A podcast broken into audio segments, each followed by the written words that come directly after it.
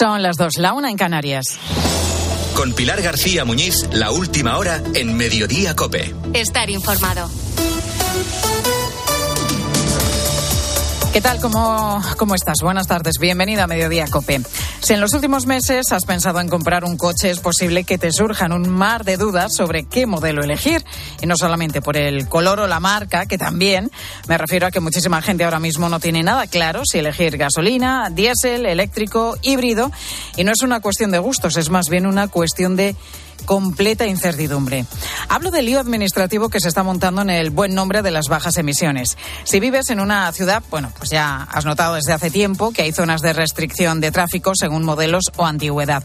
Pero lo último es que la Unión Europea va a prohibir la venta de turismos de combustión a partir del año 2035. Eso sí, podrán seguir circulando todos estos coches de combustión hasta 2050, pero a partir de 2035 solamente se podrán vender coches eléctricos.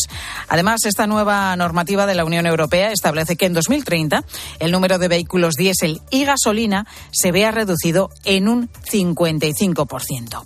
Este objetivo, extrapolado a España, sería que en menos de siete años cambie la mitad de los coches que circulan por nuestro país. Lo digo porque según los datos de la DGT, más del 95% de los turismos que hay circulando ahora mismo por nuestras carreteras son de combustión, unos 24 millones. Bueno, pues en menos de siete años, ¿se va a cambiar la mitad? ¿12 millones de coches? Desde luego, es un objetivo ambicioso y muy difícil de conseguir teniendo en cuenta que la alternativa es el vehículo eléctrico que es muy caro todavía y que además eh, pues hay falta de puntos de recarga prácticamente por todo nuestro país.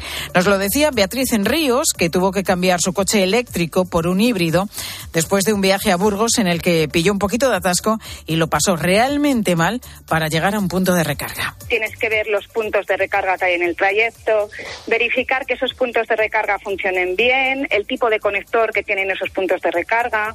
Luego, por otra parte, el consumo del coche en carretera es muy superior al que pueda, al que pueda tener en ciudad. También la lluvia y el frío afecta a la, autonomía del coche. Eh, si llegas a un punto de carga y hay varios coches cargando en ese punto de carga, tu carga puede verse disminuida y puedes tardar más tiempo del que tú estimabas primeramente.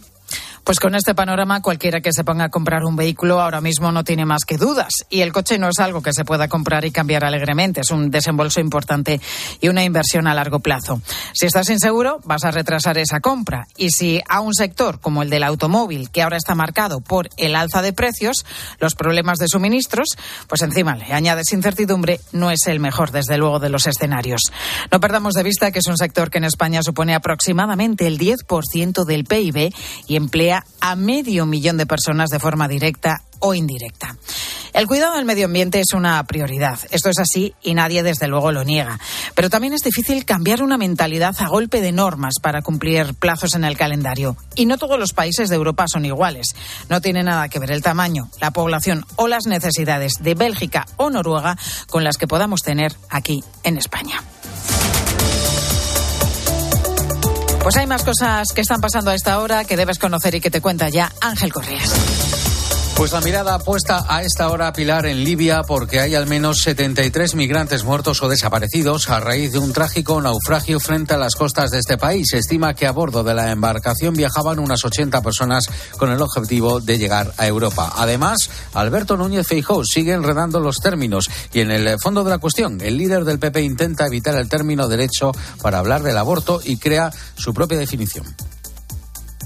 El aborto es una actuación, una decisión de la mujer que se debe solo y se puede solo adoptar de acuerdo con la legislación. No considero que el aborto sea un derecho fundamental y no lo considero porque no está recogido así en la Convención de Derechos Humanos.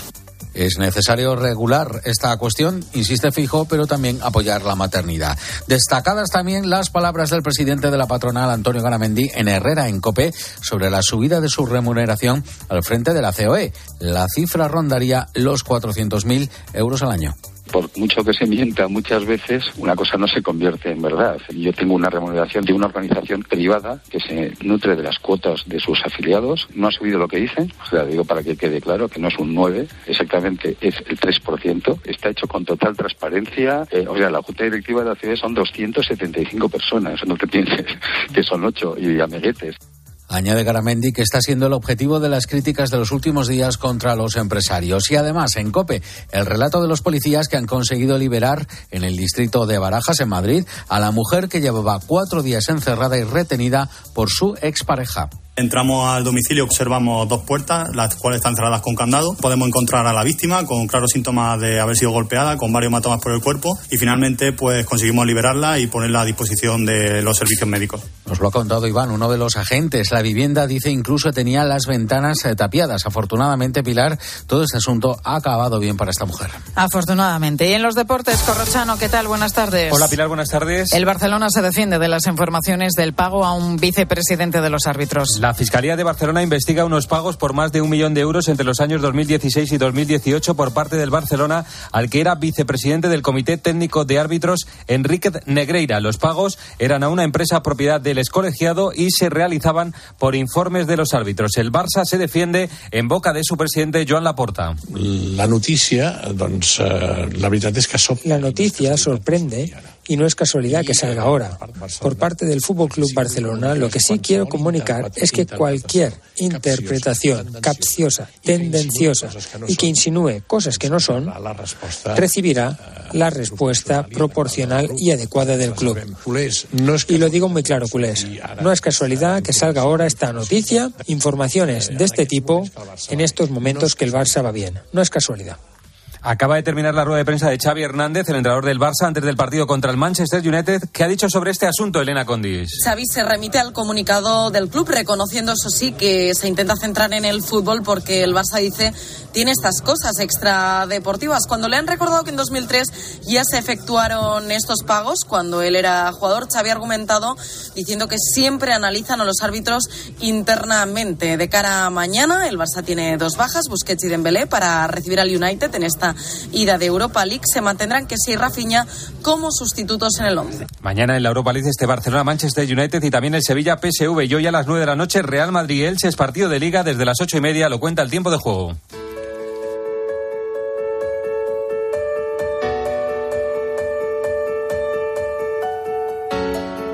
Escuchas Mediodía Cope. Con Pilar García Muñiz. Estar informado.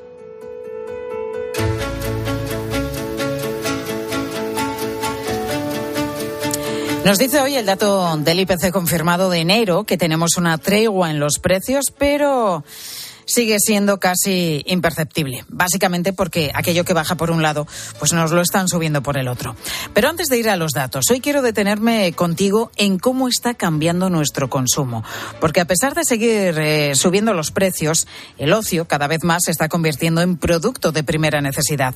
Bares, espectáculos y hoteles tienen cada vez más peso en nuestros gastos pandemia es cuando hemos sido conscientes la importancia que tienen en nuestra vida, la importancia que puede tener, por ejemplo, en un determinado momento quedar con amigos, ir a dar un paseo o hacer otro tipo de actividades es algo que es necesario en nuestras vidas. ¿Por qué? Conectar con nosotros mismos, hacer cosas que nos gusten, que nos eh, permitan estas estrategias de recovering, de recargar las pilas, es algo que es necesario.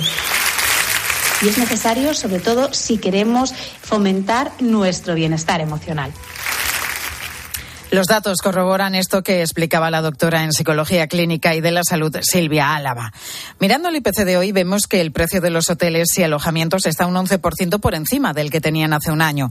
Y también los costes en restaurantes, en cafés y en salas de baile han subido un 7%. Sin embargo, la hostelería y los alojamientos han crecido casi un 15% en número de usuarios, siguiendo datos del INE. Así que el precio no ha sido impedimento en muchos casos. Lo vemos también, por en los espectáculos. Los eventos deportivos son casi un 13% más caros que el año pasado, pero a comienzos de esta temporada la asistencia a los estadios ya superaba los niveles pre-COVID en la liga. Y en cines, teatros y espectáculos, pues pasa algo similar.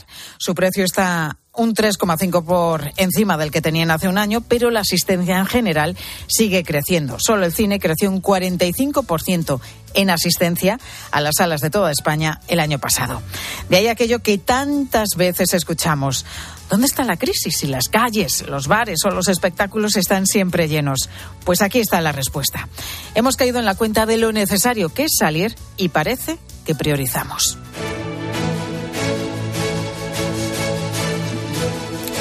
Seguro que en esto ha tenido mucho que ver la pandemia que, que ha hecho que cambiara nuestras prioridades. Bueno, y en cuanto a la cesta de la compra, ¿qué vemos en los datos de, del IPC de enero? Pues que se rebaja dos décimas el pan, que baja la leche, también los huevos, un 1,5%. También se abaratan ligeramente las legumbres, las patatas o el aceite. Pero lo que más se nota es el precio de las frutas, que se reduce más de un 4%, y el de la pasta, que baja un 3,5%. ¿Qué tienen en común? Pues la reducción o la eliminación del IVA en todos estos casos. Jefa de Economía de COPE, Marta Ruiz. Buenas tardes. Buenas tardes. Rebaja, Marta, en los alimentos que, sin embargo, apenas se nota en el dato global del IPC. Sí, porque los alimentos y bebidas no alcohólicas moderan la subida, pero en apenas eh, tres décimas, un repunte del 15,4% con respecto al año pasado. Bajan los productos, como dices, con recorte del IVA, pero suben el resto. Por ejemplo, el pescado fresco se encarece un 5%. Y seguimos viendo subidas anuales muy importantes en las harinas, la leche, los huevos, la mantequilla o el aceite de oliva, que son entre un 30 y un 50% más caros que hace un año. Así, la cesta de la compra se modera, pero muy poquito, y los precios en general suben un 5,9% de media con respecto al año pasado. Es lo que nos cuesta además, ¿no? En la vida con respecto a hace un año. Se rompe esa tendencia a la baja del IPC, sobre todo por la subida de los carburantes, por esa eliminación de la bonificación de los 20 céntimos generalizada. En el último mes, la gasolina se ha encarecido un 13% y un 10% en el caso del diésel. También empuja el vestido y el calzado frente a la electricidad que sí sigue en caída libre. El precio se recorta en más de un 17% con respecto a diciembre casi un 41% con respecto a enero del año pasado. Hay un término, Marta, que ya forma parte de nuestro día a día, es el de la inflación subyacente que hemos explicado muchísimas veces y que nos habla de hasta qué punto el encarecimiento de precios forma parte del sistema y lo impregna todo. Aquí la cifra es del 7,5%, cada vez peor. Bueno, esperemos que hayamos tocado techo, ¿no? Estamos en máximos de hace 40 eh, años. Ese IPC que excluye alimentos frescos y energía, que es lo más volátil. Todos sus componentes han subido por segundo mes consecutivo y es que, a pesar del abaratamiento de la energía, pues el aumento de costes se sigue trasladando a los bienes y servicios. María Jesús Fernández es economista senior de Funcas, la Fundación de las Cajas de Ahorro. Se está produciendo una especie de retroalimentación. Las subidas de, de algún precios de algunos bienes y servicios pues, elevan los precios de otros bienes y servicios. ¿no? Esto significa que va a ser la, la, inflación va a ser un fenómeno pues más persistente y que va a tardar bastante más en reducirse. Esta inflación ya habría tocado techo, pero según Funcas terminaría el año en el 6,2%, es dos puntos por encima de ese índice general y duplicando el objetivo del 2% que maneja el Banco Central Europeo para dejar de subir los tipos de interés. Así que veremos. Gracias, Marta. Vamos a intentar quedarnos con la parte positiva, siempre buscando ¿eh? lo bueno, lo positivo. Dice el Banco de España que habrá una caída de la inflación más fuerte de lo esperado en los próximos meses en la zona euro. En principio, la previsión es que no sea hasta la segunda mitad del año cuando podamos empezar a hablar de más moderación. Se espera que a finales de este año la inflación se quede aproximadamente en el 4% en España.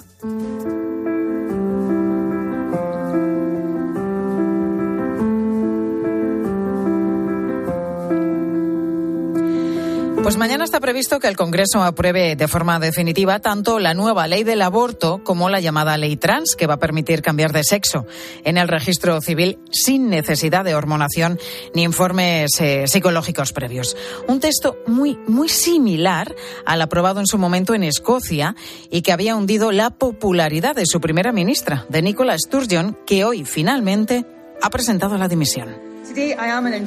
Hoy anuncio mi intención de renunciar como ministra principal y líder de mi partido. Continuaré en mi puesto hasta que sea elegido mi sucesor. Sé que es tentador verlo así, pero esta decisión no es una reacción a presiones en los últimos tiempos. Pues Sturgeon en ningún momento ha mencionado la ley trans, pero es un hecho que hace unos días, por ejemplo, se vio obligada a suspender los traslados de presos trans a cárceles de mujeres pues el, por el revuelo causado por un violador que dijo ser transexual. A esto se suma el hecho de que Londres había bloqueado esta ley porque reducía a los 16 años la edad para el cambio legal de sexo en el registro frente a los 18 de la ley británica. Y por eso ahora está en manos de los tribunales y ellos serán los que decidan si se aplica finalmente o no. Y todo esto además mientras eh, Suecia o Finlandia están dando marcha atrás con enmiendas y modificaciones en sus leyes trans después de comprobar los efectos secundarios graves de los tratamientos hormonales en menores. Escuchas Mediodía Cope. Con Pilar García Muñiz. Estar informado. Mientras aquí en España la ley que sigue teniendo también consecuencias para la polémica es la del solo sí es sí. Por ejemplo, una nueva escarcelación y van más de 40, la de un condenado por violar a una mujer después de entrar a robar en su casa en Ibiza. También en Lugo se han convocado protestas para mañana por la salida del conocido como violador del portal. Hablamos ya de al menos 520 beneficiados por esta ley, porque hoy mismo el Supremo ha sumado otras dos rebajas al revisar condenas. Precisamente hoy el Partido Popular en el Congreso se ha ofrecido acelerar el trámite de la reforma de esta ley. Una chapuza que usted sigue sin solucionar. Usted se parapeta detrás de la ministra de Justicia. Aquí estoy, dando la cara. Soy el presidente del Gobierno. Si usted quiere, el próximo jueves 23 traemos a este Pleno su rectificación. Nosotros podemos equivocarnos y cuando hay una equivocación nos afanamos en resolver ese problema. Sí. Pues no parece que Pedro Sánchez recoja el guante de la portavoz popular Cuca Gamarra, así que el plan sigue su curso y el debate de esta reforma no llegará al Congreso hasta el 7 de marzo, la víspera del 8M. Ricardo Rodríguez, muy buenas tardes. ¿Qué tal, Pilar? Buenas tardes. No es menor el revuelo y la desconfianza que esto de las fechas está causando en las filas socialistas. Y es que tanto en la Moncloa como en Ferraz tratan ya el sí es sí como su talón de Aquiles y desde el núcleo duro conceden que han demorado la reforma más allá de lo razonable y queda temporalmente lejos el recorrido en las Cortes de la ley. Muchos creen contraproducente la toma en consideración de la iniciativa en vísperas de una fecha tan simbólica como el 8 de marzo. Nada bueno puede salir de ahí, admiten voces socialistas. Es una batalla perdedora. El escenario, desde luego, se presenta de alto riesgo.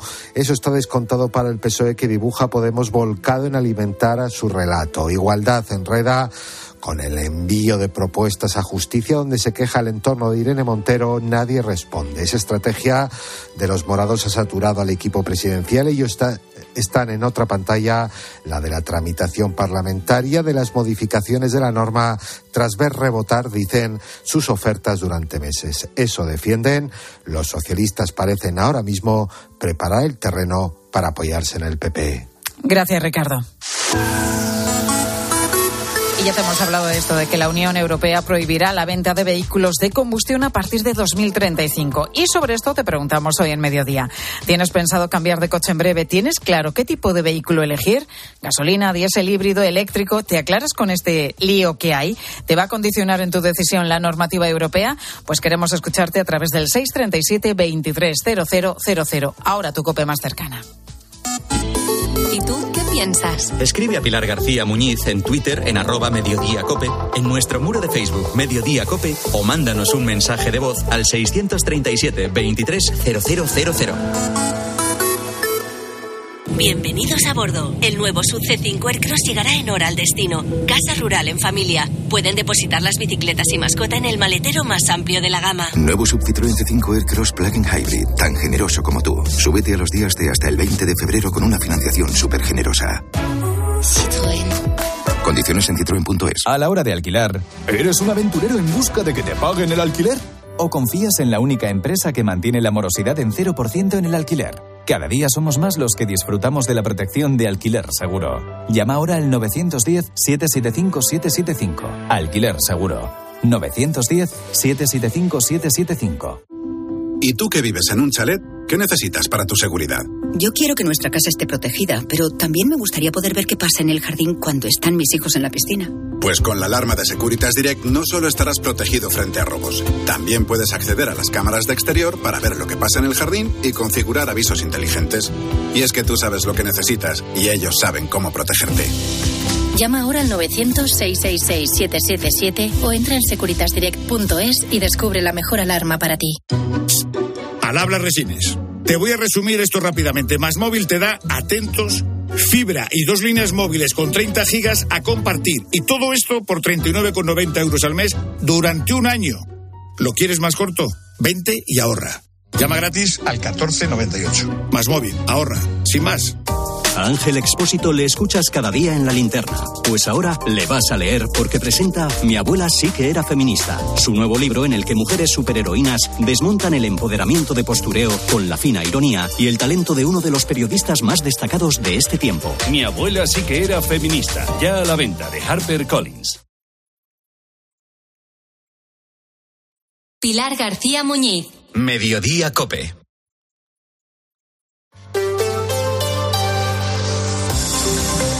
Cope Madrid. Estar informado. Respiro, alivio, satisfacción. Una mezcla de todos estos sentimientos es lo que han vivido el Ayuntamiento de Madrid, la comunidad y la empresa promotora de Madrid Nuevo Norte, la antigua Operación Chamartín, tras conocerse que el Tribunal Superior de Justicia de Madrid ha desestimado los nueve recursos que habían presentado contra ese proyecto diferentes asociaciones ecologistas y vecinales, también empresas y particulares. Resumiendo un auto que es bastante largo, la justicia considera que los cambios en el Plan General de Ordenación Urbana para llevar a cabo Madrid Nuevo Norte son una modificación puntual, no una revisión, es decir, no se altera la modificación del suelo. Tampoco se ha comprobado que haya actuación arbitraria en esta modificación. A la espera de un posible recurso en el Supremo, esto significa que casi pues un tiempo después, esa operación Chamartín ya no tiene ningún obstáculo, ni administrativo ni judicial, para llevarse a cabo. Toño López, muy buenas tardes. ¿Qué tal, Pilar? Buenas tardes. Una operación que supone mucho dinero de inversión, puestos de trabajo. Recuérdanos un poco qué cifras hay detrás de Madrid Nuevo Norte. Pues hablamos de la transformación de más de dos millones de metros cuadrados que se destinarán a viviendas, oficinas, comercios y un gran parque. Una inversión total de más de 25.000 millones de euros y la creación de unos 350.000 empleos en unas obras en las que también está incluida la estación de Chamartín.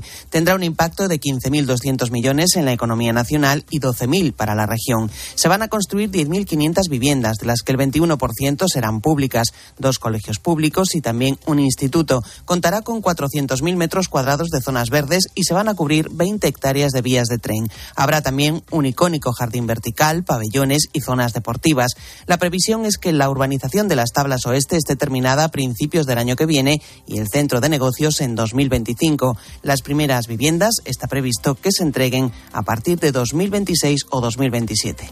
¿Y qué dicen, Toño, las partes implicadas en esta decisión? Contábamos esa alegría entre las administraciones madrileñas, mientras que los que han perdido estos recursos se piensan si acudir al Supremo. Los más contentos, como dices, las administraciones. La Comunidad de Madrid, que destaca el impulso que supondrá para Madrid y también el Ayuntamiento. El alcalde, José Luis Martínez Almeida, espera que la construcción de viviendas comience en 2024 y califica Madrid Nuevo Norte como un proyecto clave para el desarrollo económico de la capital. Sin duda es una extraordinaria noticia, porque era el último obstáculo que se podía poner al desarrollo de Madrid Nuevo Norte después de 30 años. Que aquellos que lo recurrieron, como Ecologistas en Acción o la Federación Regional de Asociación de Vecinos de Madrid, no han conseguido su objetivo de obstaculizar el desarrollo del norte de Madrid y que a partir de ahora se puede desarrollar esta operación pues precisamente desde la Federación Regional de Asociaciones de Vecinos han manifestado su disgusto por la sentencia. Consideran que hay elementos en los que el Tribunal Superior de Justicia no tiene razón y sostienen sus opiniones en contra del proyecto. Vicente Pérez es el responsable de urbanismo del colectivo vecinal. Este proyecto es malo para la ciudad de Madrid, no responde al interés general, profundiza el desequilibrio norte-sur de la ciudad, viene a sobredensificar una zona que ya está saturada, eh, no responde a las necesidades, a los déficits que hay en los barrios que ya existen. Con Ecologistas en Acción, la Federación Vecinal estudia ya la posibilidad de presentar un recurso en los próximos 30 días. Gracias, Toñi. Pues a la espera, por tanto, de posible recurso ante el Supremo, quédate con esa fecha, principios de 2024. Será el momento de ver algo ya de este proyecto que, que no veremos terminado del todo hasta dentro de 25 años. Y en cuanto al tiempo, pues tras una mañana nublada, el sol está ganando terreno poco a poco y será protagonista lo que queda de tarde con máximas que suben ligeramente hasta los 14 grados. También las mínimas esta noche hasta los 6. Ahora mismo los termómetros de la Puerta de Alcalá, donde por cierto vamos a estar luego, marcan 12 grados. 2 y 24. Vamos a conocer cómo se circula por las carreteras madrileñas. Móvil Norte, concesionario oficial BMW, patrocina el tráfico. DGT, Lucía Andújar, buenas tardes. Muy buenas tardes. Hasta ahora encontramos circulación fluida y cómoda en toda la red de carreteras de la Comunidad de Madrid. Las entradas y salidas están totalmente despejadas, al igual que la red principal o secundaria, los accesos a los pequeños núcleos urbanos. Pero como siempre, les vamos a insistir, mucha precaución en las carreteras. Y hoy volvemos a tener marcha de taxistas por Madrid. Unos 6.000 se han citado a mediodía en Plaza de Castilla. Ahora mismo la cabecera está en Río Rosas y el final en Castellana, a la altura de Cuzco. Cuidado si circulas por esa zona de Chamberí, cuatro caminos. Que los mejores ingenieros hagan los mejores coches es lógico. Que cuando quieras conducir, conduzcas un BMW también es lógico. Como que el mejor servicio te lo ofrezca tu concesionario de confianza. Lógico, ¿verdad? Si quieres BMW, quieres Móvil Norte. Porque lo lógico es querer siempre lo mejor. Visítanos en Móvil Norte, carretera del Plantío 62, Majada Honda o en móvilnorte.bmw.es. Cambiamos los fijos por los smartphones, la tele de tubo por las Smart TV, el diésel por el híbrido. ¿Y todavía tienes bañera en tu baño? Cambia tu vieja bañera por un plato de ducha antideslizante con Ducha Manía. Todo en un solo día. ¿Qué? ¿Te cambias? Con Ducha Manía, en Paseo del Molino 6. Llama ahora 914 68 o duchamanía.es.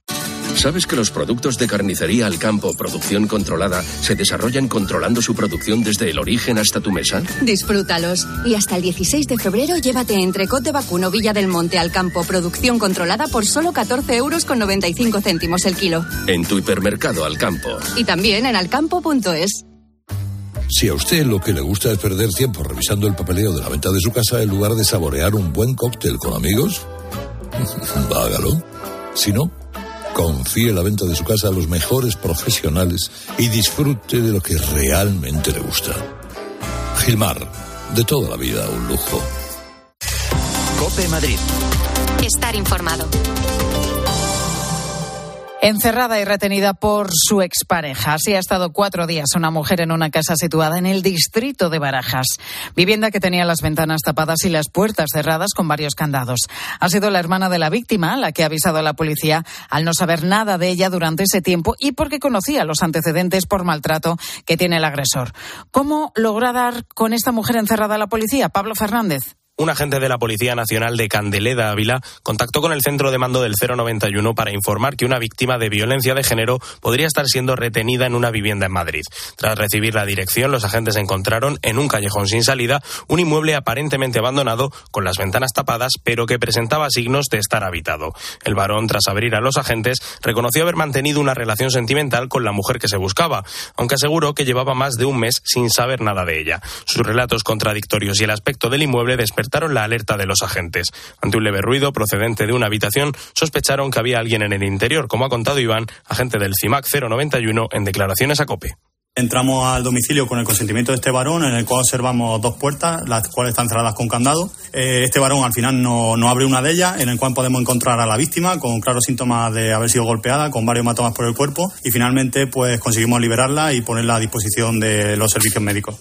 Este hombre ya ha sido detenido como presunto autor de delitos de malos tratos, quebrantamiento de condena y detención ilegal y ya ha pasado a disposición judicial. Cope Madrid. Estar informado. Que la gastronomía es uno de nuestros mejores embajadores, eso lo saben hasta en Japón. Gracias a los chefs y a productos como Fuentes, el atún rojo, nuestro país triunfa en medio mundo, como en Japón, donde Fuentes es sinónimo del mejor atún rojo. Los Fernández son muy amables. Recogida a domicilio de cortinas y edredones, de alfombras y de tapices, limpieza y restauración. 91 308 5000. Los Fernández son. Este febrero, Excelentia presenta dos conciertos únicos en el Auditorio Nacional. El día 23, West Side Story y un americano en París. Y el día 24, grandes coros de cine de Morricone, Zimmer y John Williams. Venta de entradas en fundacionexcelentia.org. Recuerda, 23 y 24 de febrero en el Auditorio Nacional. Música de calidad con Excelentia. Vendido, vendido, vendido. Vende tu casa y sigue viviendo en ella. Soy Eduardo Molet, 658 60 60 60. 658 60 60 60. En 1957, José Luis Ruiz Solaguren abre su primer restaurante en la calle Serrano, poniendo como referente la calidad de la alta gastronomía y el servicio al cliente. 65 años y 8 establecimientos más tarde, José Luis es la referencia de la alta cocina madrileña para tus celebraciones, comidas, cenas y catering. Reserva en joseluis.es. Los precios han subido en Madrid un 5,3% en el último año, según los datos del IPC conocidos esta mañana. Lo que más ha subido han sido los alimentos y las bebidas alcohólicas, más de un 15%. Hoteles, bares, restaurantes y bebidas no alcohólicas han crecido cerca de un 8%. Lo único que ha bajado de precio en Madrid en el último año ha sido la vivienda un 6% y la sanidad apenas un 0,4%.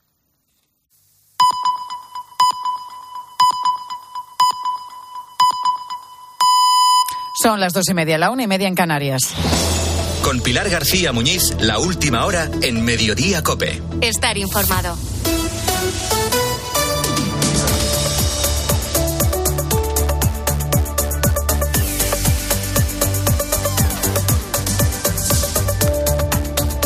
¿Qué tal? ¿Cómo estás? Muy buenas tardes. Bienvenido a Mediodía Cope. Ya tenemos el dato confirmado del IPC del pasado mes de enero. Lo que nos dice es que los precios suben un 5,9% en un año. Es una décima más que el dato adelantado que conocimos a principios de este mes.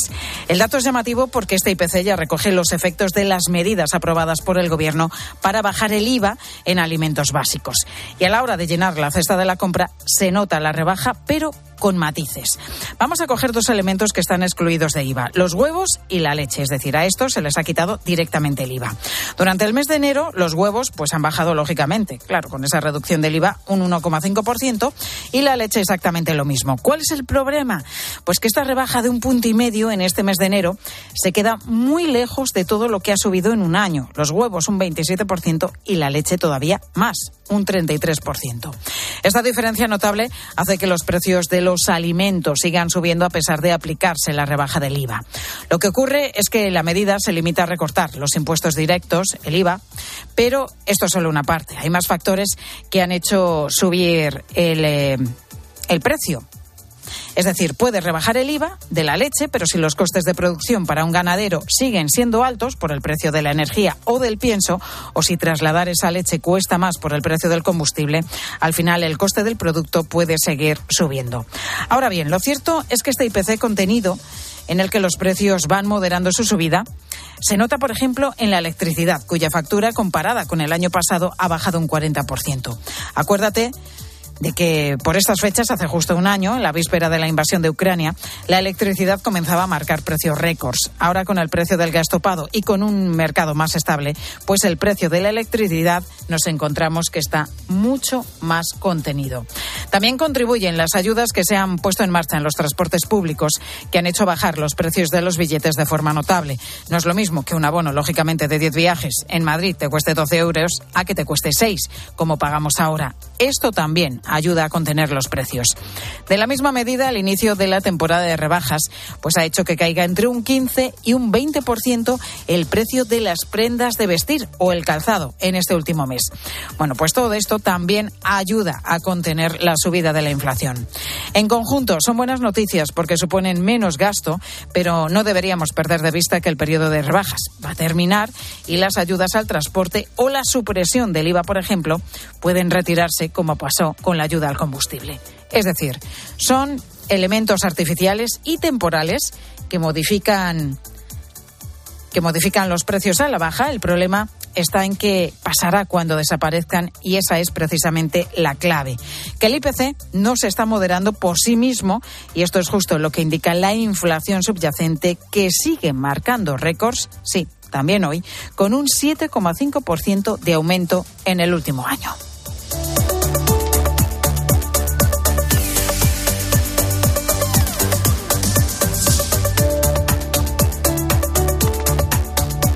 Pues están pasando más cosas destacadas como estas tres que te cuento ya con la ayuda de Ángel Correas. El año pasado perdimos 200.000 autónomos y además la media es de 215 pequeños negocios cerrados cada día. Por eso el presidente de la patronal, Antonio Garamendi, ha pedido aquí en Herrera en COPE que se abra un debate de fondo, no solo de cifras, sobre la subida del salario mínimo interprofesional. Su subida del 8%, dice Garamendi, ahonda en el problema de nuestra economía bajo cuerda. En España hay un 24% de economía sumergida, cuando en el resto de Europa es el 13%. Una auténtica barbaridad es que de cada cuatro personas que trabajan, uno está fuera de lo que es la legalidad. Aquí lo que hace falta es más empleo, empleo legal, empleo serio, que es el que paga impuestos y es el que luego permite que hablemos de pensiones y de tantas cosas, ¿no? Un año del naufragio del Villa de Pitancho. Fue mientras fanaba en medio de un temporal a 450 kilómetros al este de la isla de Terranova, en Canadá. Ese día, como escuchamos en alta mar, había olas de 10 metros, un viento fortísimo y una temperatura que rondaba los 7 grados bajo cero en el agua. De sus 24 tripulantes, 21 murieron, pero solo se han recuperado 9 cadáveres. Hemos hablado en Mediodía Cope con Kevin González, el hijo de Fernando, que es uno de los todavía desaparecidos. No pierden la esperanza. Pero sé que muchas familias todavía guardan ese ápice de, esperanza y ojalá pues se pudiese encontrar a alguien sea mi padre o sea cualquiera de los Pues compañeros para darle descansos a, a esa familia. Y más munición para Ucrania. La OTAN aumentará la producción para su envío a la zona de conflicto cuando está a punto de cumplirse el primer año desde el inicio de la invasión de Rusia. Hoy Moscú ha asegurado haber roto la línea ofensiva del territorio de Lugansk, algo que Kiev está negando. El Papa Francisco, durante la audiencia general de los miércoles en el Vaticano, ha hecho un nuevo llamamiento a la paz. Non dimentichiamo la cara e martoriata popolazione ucraina Recemos para que puedan cesar pronto sus crueles sufrimientos.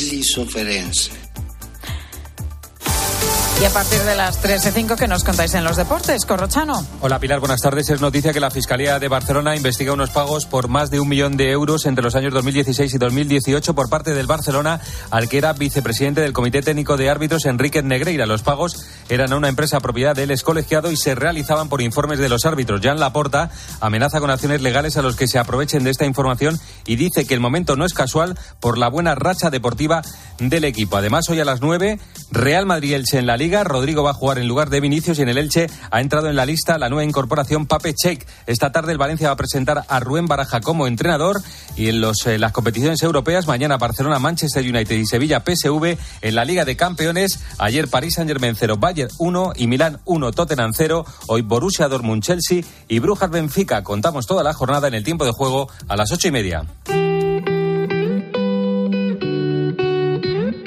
Escuchas Mediodía Cope. Con Pilar García Muñiz. Estar informado.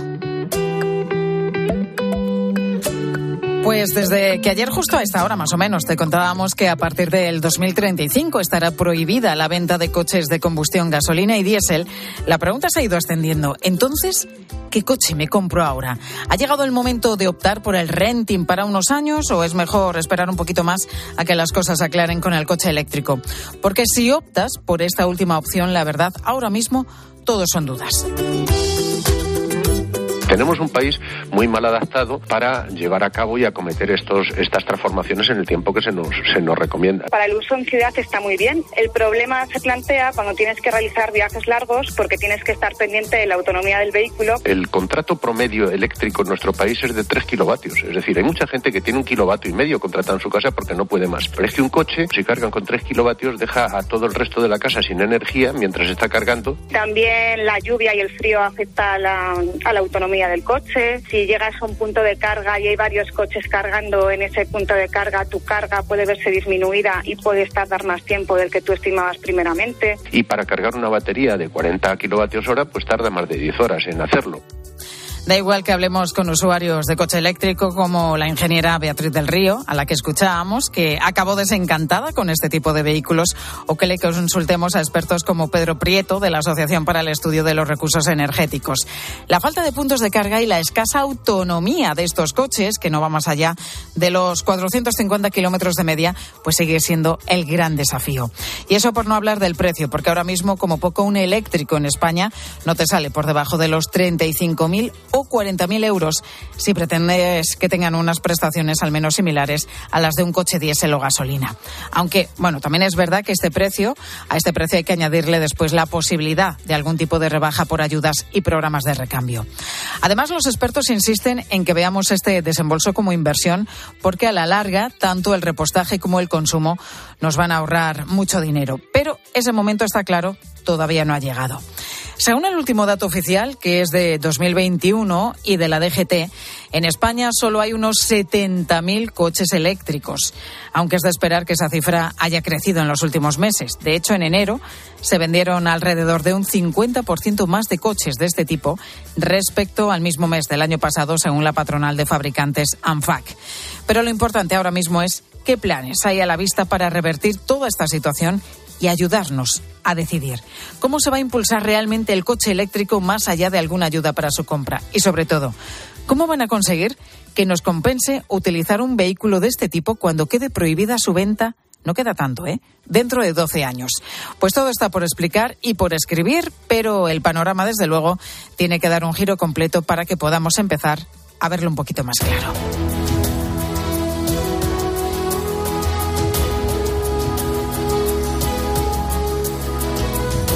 Bueno, y papel y boli preparados si crees que puedes estar entre los beneficiados del nuevo cheque directo de 200 euros destinado a hogares con problemas económicos, porque hoy empieza el plazo de solicitud que va a durar hasta el próximo 31 de marzo.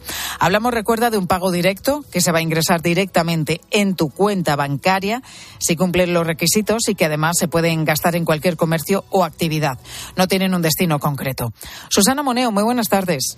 Hola, muy buenas tardes, Pilar. Vamos con los requisitos, Susana. Entre otros, el límite se ha puesto en los 27.000 euros brutos durante el año pasado. Sí, ese es el máximo para poder acceder, el máximo de renta para poder acceder acceder a ese cheque. 27.000 euros brutos y un patrimonio inferior a 75.000 euros sin contar la vivienda habitual. Pero atención, porque se suman todos los ingresos de los convivientes con algún vínculo familiar hijos, padres, hermanos o abuelos, o con un vínculo legal, es decir, los ingresos del matrimonio o de la pareja, si están registrados como pareja de hecho. Pero hay una novedad, no se van a acumular esas rentas, no se van a contabilizar de manera conjunta si dos personas conviven, tienen una relación sentimental, pero no tienen hijos ni están registrados como pareja de hecho. Los expertos ya están comentando que hay una clara desventaja de las familias. También hay cambios eh, en cuanto a la documentación a presentar, básicamente porque se está intentando que sea un poquito más fácil, ¿no? Lo más fácil posible, Susana. Sí, se ha querido, Pilar, se ha querido aligerar los trámites viendo lo que ha estado ocurriendo con el ingreso mínimo vital o con el propio cheque para familias vulnerables del año pasado, que no ha llegado a todos los posibles perceptores por la burocracia. Hay que rellenar el cuestionario colgado en la página de la agencia tributaria, acompañarlo del NIP del solicitante y de los convivientes, y también una cuenta bancaria para hacer el ingreso, para poder cobrar esos 200 euros. No es necesaria más documentación, porque es Hacienda quien se encarga de comprobar si cumplimos los requisitos o no, pero sí se necesita tener el certificado clave, certificado digital o DNI electrónico. Gracias, Susana. Bueno, pues el Gobierno calcula que llegará a más de cuatro millones de personas, aunque el anterior cheque en 2022 apenas benefició al 20% de los potenciales perceptores. De ahí que ahora se está intentando pues, facilitar ese trámite. Los detalles, por si te has perdido alguno, los vas a encontrar rápidamente en nuestra web, en cope.es.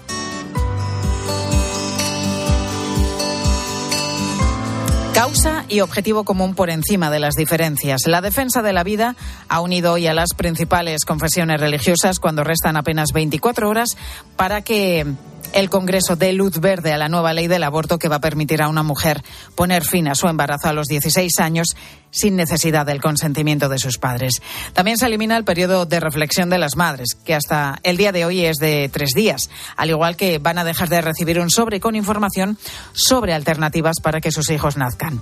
Frente a todo esto, tenemos esta declaración interreligiosa sobre la vida humana que incluye entre los firmantes a la Iglesia Católica, Faustina Catalina.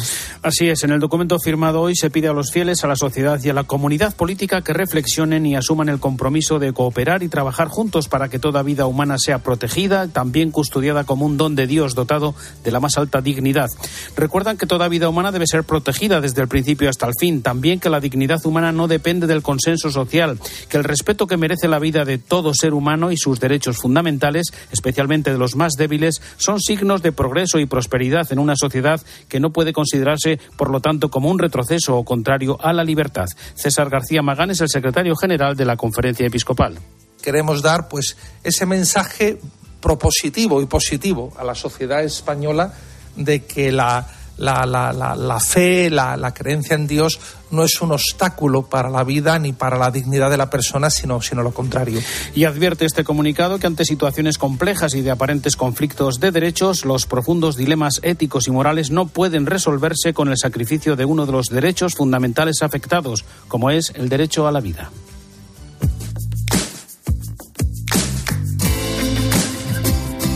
Bueno, vamos con más cosas porque a lo mejor eres de los que en los últimos meses se ha comprado un suplemento de vitaminas. Pues no eres el único, ¿eh? ni mucho menos. Lo han hecho nueve de cada diez personas en Europa en el último año, lo que no significa que nos lo haya prescrito un médico. Pilar Cisneros, muy buenas tardes. Eso es, Pilar, buenas tardes. Los más populares, los de vitamina D, seguidos de los de vitamina C, magnesio o multivitamínico. Los eh, tenemos en la farmacia, pero también en muchos supermercados e incluso online. Y nos guiamos pues, por lo que vemos en Internet o en una revista. Y aquí está la clave. ¿Qué pasa si los tomo durante muchos meses sin decírselo a un médico? ¿Hay contraindicaciones? Ojo, porque hay nutrientes de más que pueden acarrear problemas. Por ejemplo, un exceso de vitamina C puede aumentar el riesgo de cálculos, es decir, de piedras en los riñones. Y eso es solo un ejemplo. Así que vamos a estar muy atentos a lo que nos indiquen los expertos con quienes vamos a hablar esta tarde sobre esta cuestión a partir de las cuatro. En la tarde de Cope con Pilar Cisneros y Fernando de Aro. Hablaba hace un momento del lío que va a haber con los coches, porque la Unión Europea va a prohibir la venta de vehículos de combustión a partir de 2035. Es decir, dentro de 12 años los vehículos de gasoil, diésel o híbridos dejarán de fabricarse para reducir el nivel de emisiones de CO2. Y sobre esto te preguntamos hoy aquí en Mediodía. ¿Tienes pensado cambiar de coche en breve? ¿Lo tienes claro? ¿Eh? ¿Tienes claro qué tipo de vehículo elegir? ¿Gasolina, diésel, híbrido, eléctrico? ¿Te aclaras con el lío que hay? ¿Te va a condicionar en tu decisión la normativa europea? Pues como siempre queremos escucharte. Nos puedes mandar tu nota de voz o tu mensaje al WhatsApp de Mediodía 637 230000. Ahora, tu cope más cercana. Escuchas Mediodía Cope. Con Pilar García Muñiz. Estar informado.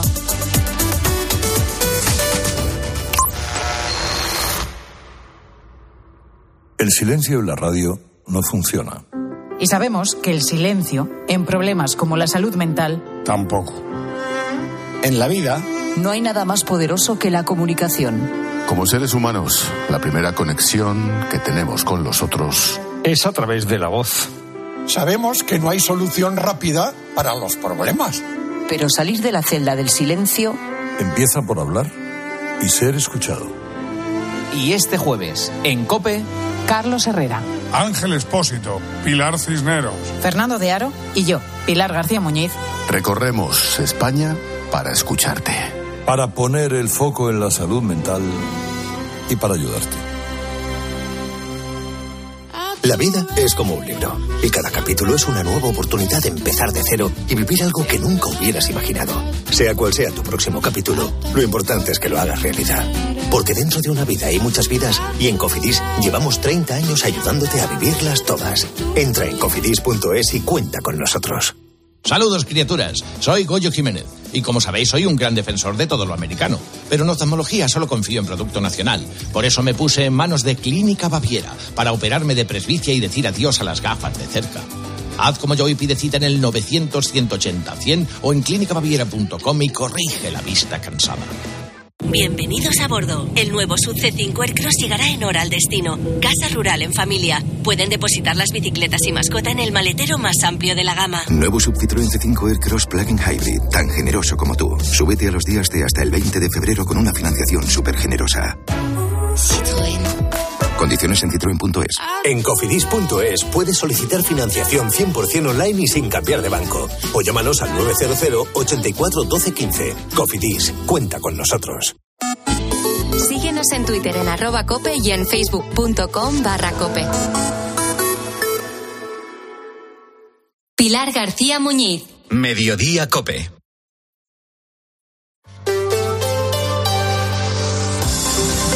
Cope Madrid. Estar informado. Después de 30 años sin tocarla y tras un detallado análisis en 3D, con ayuda incluso de drones, las obras para reformar uno de los edificios más emblemáticos de la capital, la Puerta de Alcalá, ya se han puesto en marcha. Cerca de un año vamos a tener que estar los madrileños sin ver nuestra puerta favorita. Todo sea por ponerla de nuevo guapa y al día. Pues hasta ese punto de la capital, hasta esa Puerta de Alcalá, nos vamos a esta hora. Allí está Ramón García Pellegrín. Ramón, buenas tardes. Hola Pilar, buenas tardes. Ramón, ¿qué es lo primero que se está empezando a reformar dentro de esas vallas que, que tienes delante?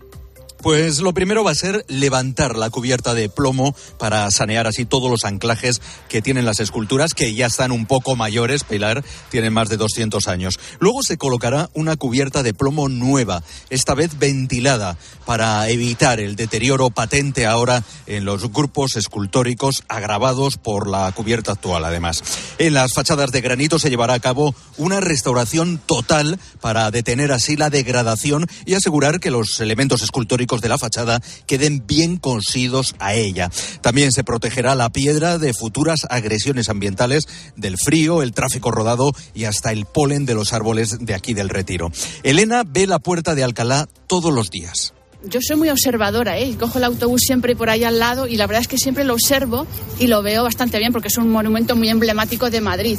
Y pienso que, bueno, que algún pequeño reto que se le podrían haber dado, restaurarlo un poquito, quizás blanquearlo, restaurarlo, embellecerlo un poco más. Y a mí, desde luego, no me, no me parece mal. Bisi no veía tan mal la puerta de Alcalá como para meterla en el quirófano, pero a mí me gusta mucho como está, pero si hay que limpiarla y restaurarla, evidentemente hay que hacerlo para que se conserve y siga estando ahí. Yo la veo todos los días porque vivo aquí. O sea que me parece, vamos, es un icono de la ciudad. Ramón, ¿y hasta cuándo van a durar esas obras? E importante también, ¿van a afectar al tráfico de la zona?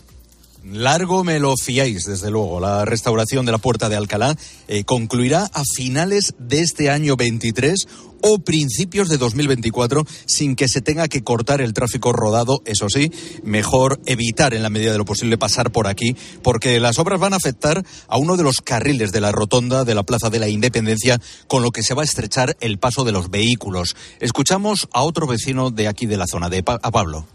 La verdad es que sí, porque eh, la Puerta del Alcalá lleva bastante tiempo en construcción. Eso para el final el turismo es un problema, porque yo creo que tener la imagen de la Puerta del Alcalá así deteriora el turismo en Madrid. Pues hasta que no terminen las obras, los madrileños no vamos a poder subir arriba a 22 metros, como ocurrió el pasado verano, nos cuentan nuestras fuentes municipales. Durante un largo año será como si hubiera pasado por aquí el mago David Copperfield y la hubiera hecho desaparecer bajo una lona ante nuestros ojos. Vamos a tener que dejar de cantar aquello de mírala, mírala, mírala y cambiarlo por aquella canción de Mecano. No me mires, no me mires, no me, no me, no me mires, no me mires,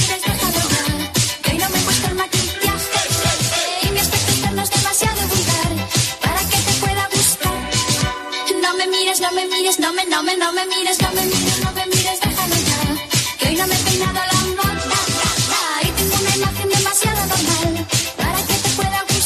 Bueno, pues enseguida nos vamos hasta otro punto de la capital, en concreto al número 14 de la calle de Rosario Pino. Allí se va a celebrar esta noche un concierto que ha generado alerta entre la policía, tanto que hay preparado ya un dispositivo especial de seguridad. Cuando estoy llegando a mi parada, le doy al botón del autobús, me levanto y espero emocionada a que las puertas se abran y hagan puff. Yo soy de bus. Eres muy de bus cuando eres muy de moverte por Madrid en EMT. EMT, 75 años siendo muy de bus. Ayuntamiento de Madrid. ¿Comprarías una prótesis de cadera por internet y dejarías que te la colocara alguien que no sea médico? No, ¿verdad? Entonces, ¿por qué compras la ortodoncia, el blanqueamiento dental o la férula de descarga si los tratamientos bucodentales son complejos y han de ser personalizados? Consulta con un dentista de tu confianza. Pon la salud de tu boca en buenas manos. Colegio de Odontólogos y Estomatólogos de Madrid. ¿Quieres invertir de manera inteligente con altas rentabilidades y riesgo controlado? Cibislen es la empresa líder en inversiones inmobiliarias. Invierte con garantías desde solo 250 euros. Miles de inversores ya confían en Cibislen para sacar la máxima rentabilidad a su dinero. Únete a la inversión inteligente visitando cibislen.com. Aprovecha el sol de cada día. ¿Sabes cómo? Instalando paneles solares en tu vivienda o negocio con Feni Energía. Nuestros agentes energéticos te ofrecen asesoramiento, un estudio detallado de la instalación y te ayudan con la financiación y subvenciones. Produce tu propia energía y almacena los excedentes de producción con tu monedero solar. No esperes más, entra en fenienergia.es y recibe una oferta personalizada. Cope Madrid. Estar informado. Esta noche actúa en Madrid el rapero dominicano Rochi RD. Tiró el coba, dañan el party. Vamos pa' mi bloque que y mari. Te tiro el coba, dañan el party. Vamos pa' mi bloque que y mari. El llamado rapero de los Trinitarios. Su última actuación aquí en la comunidad fue el pasado mes de octubre en Fuenlabrada. Acabó con la muerte de un joven dominicano de 21 años y varios heridos. Es el motivo por el que se ha desplegado un dispositivo de seguridad para el concierto de esta noche, que va a tener lugar en una conocida sala situada en la calle Rosario Pino, cerca de Plaza de Castilla, a donde nos vamos a esta hora. Belén Ibáñez, buenas tardes. Hola, buenas tardes, Pilar. Cuéntanos, Belén, ¿en qué consiste ese dispositivo policial y si notas algo de temor quizá entre los vecinos por lo que pueda pasar esta noche? Pues lo primero, Pilar, es que los vecinos tampoco saben muy bien que se va a celebrar este concierto, pero los que lo saben, como Juana, a la pregunta de si está preocupada, la respuesta ha sido Pues sí, sinceramente sí, porque estás tranquila y eh, aquí hay un pub y, otro y en ese también hay líos, siempre. O sea, y protestamos, lógicamente. Pues nos vamos a quedar en casa. Entonces, hombre, yo desde luego salir con follones, no, para nada. Tampoco tengo una edad de estar haciendo el tonto. Se trata de un artista seguido por la banda de los Trinitarios. Se teme que acudan jóvenes de la banda rival, los Dominican Don't Play. Las letras de sus canciones son polémicas y varios de sus conciertos han acabado con disturbios. En esta ocasión, el concierto se celebrará esta noche, no sabemos la hora, en un local de la calle Rosario Pino. Este local en el que estoy, que ahora mismo la verdad es que hay mucha tranquilidad, pero también es verdad que va a haber mucha presencia policial, con muchos controles en las salidas y entradas de metro, policías de paisano. Eh, mm, bueno, se les va a cachear, se les va a ver si llevan cualquier tipo de arma. Bueno, para que te hagas una idea, solo se han vendido 400 entradas, es casi una fiesta privada.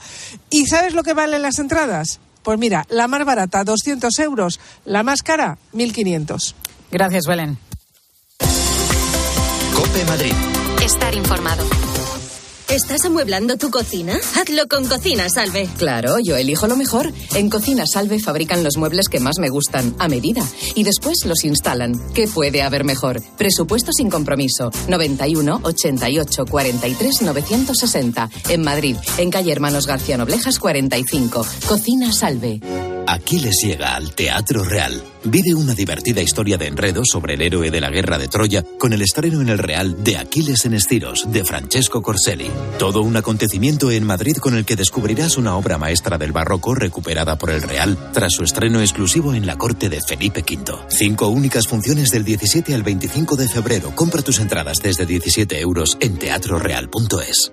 Jordan pasó a la historia por sus mates y sus zapatillas. Ven a Gran Plaza 2 del 17 al 26 de febrero y visita la exposición de sus zapatillas más icónicas con más de 150 modelos. Revive la historia de uno de los mejores jugadores de todos los tiempos. Síguenos en redes sociales, sorteamos una 6 Jordan. Gran Plaza 2, Majadahonda, M50, salida 79 y 83. Hay quien ve muy mal 2023. Tú lo vas a ver mucho mejor. Óptica Roma te ofrece el 50% de descuento en los cristales de tu nueva gafa. Como lo oyes, 50%. ¿A que lo ves mejor? Ojo, solo hasta el 28 de febrero. Óptica Roma, tus ópticas de Madrid.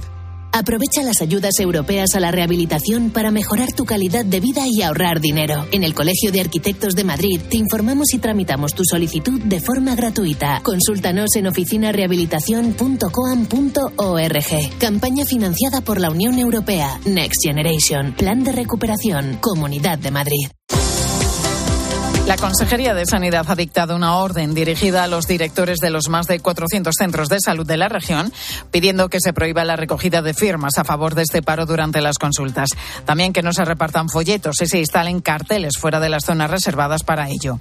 Amits habla de represión. Contesta el consejero de Interior, Enrique López. No se puede calificar aquello que precisamente lo que busca es que el ciudadano acuda en unos términos de calidad y calidez a los centros de salud de represión, porque para esto hay normas y el cumplimiento de las normas. Seguimos contándote todo lo que te interesa aquí en Mediodía.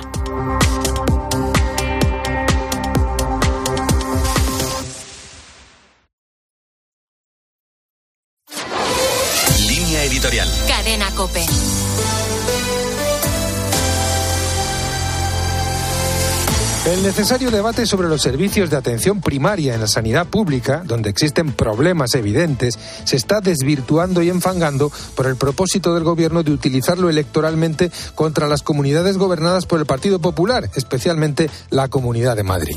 Lo curioso es que los datos divulgados por el propio Ministerio de Sanidad sitúan a Madrid por encima de las comunidades que gobierna el PSOE. Además, aunque la sanidad esté transferida a las comunidades autónomas, hay una responsabilidad de planificación que corresponde al Gobierno de la Nación. Tampoco es de recibo que se acuse a la Comunidad de Madrid de querer suprimir el carácter público del sistema para favorecer su gestión por el sector privado. El Gobierno debe reunirse ya con todas las comunidades autónomas para afrontar un problema sanitario que afecta de lleno a los ciudadanos. Está claro que nos encontramos en plena precampaña electoral y que hay mucho en juego y que existe la tentación de correr cortinas de humo sobre chapuzas legislativas como la ley del solo sí es sí. Pero un gobierno no debe dedicarse a jalear manifestaciones y escraches a cuenta de una cuestión tan seria y de largo alcance como es la sanidad. Ni siquiera para lograr lo que hasta ahora ha resultado imposible para la izquierda, llegar a la Puerta del Sol en mayo.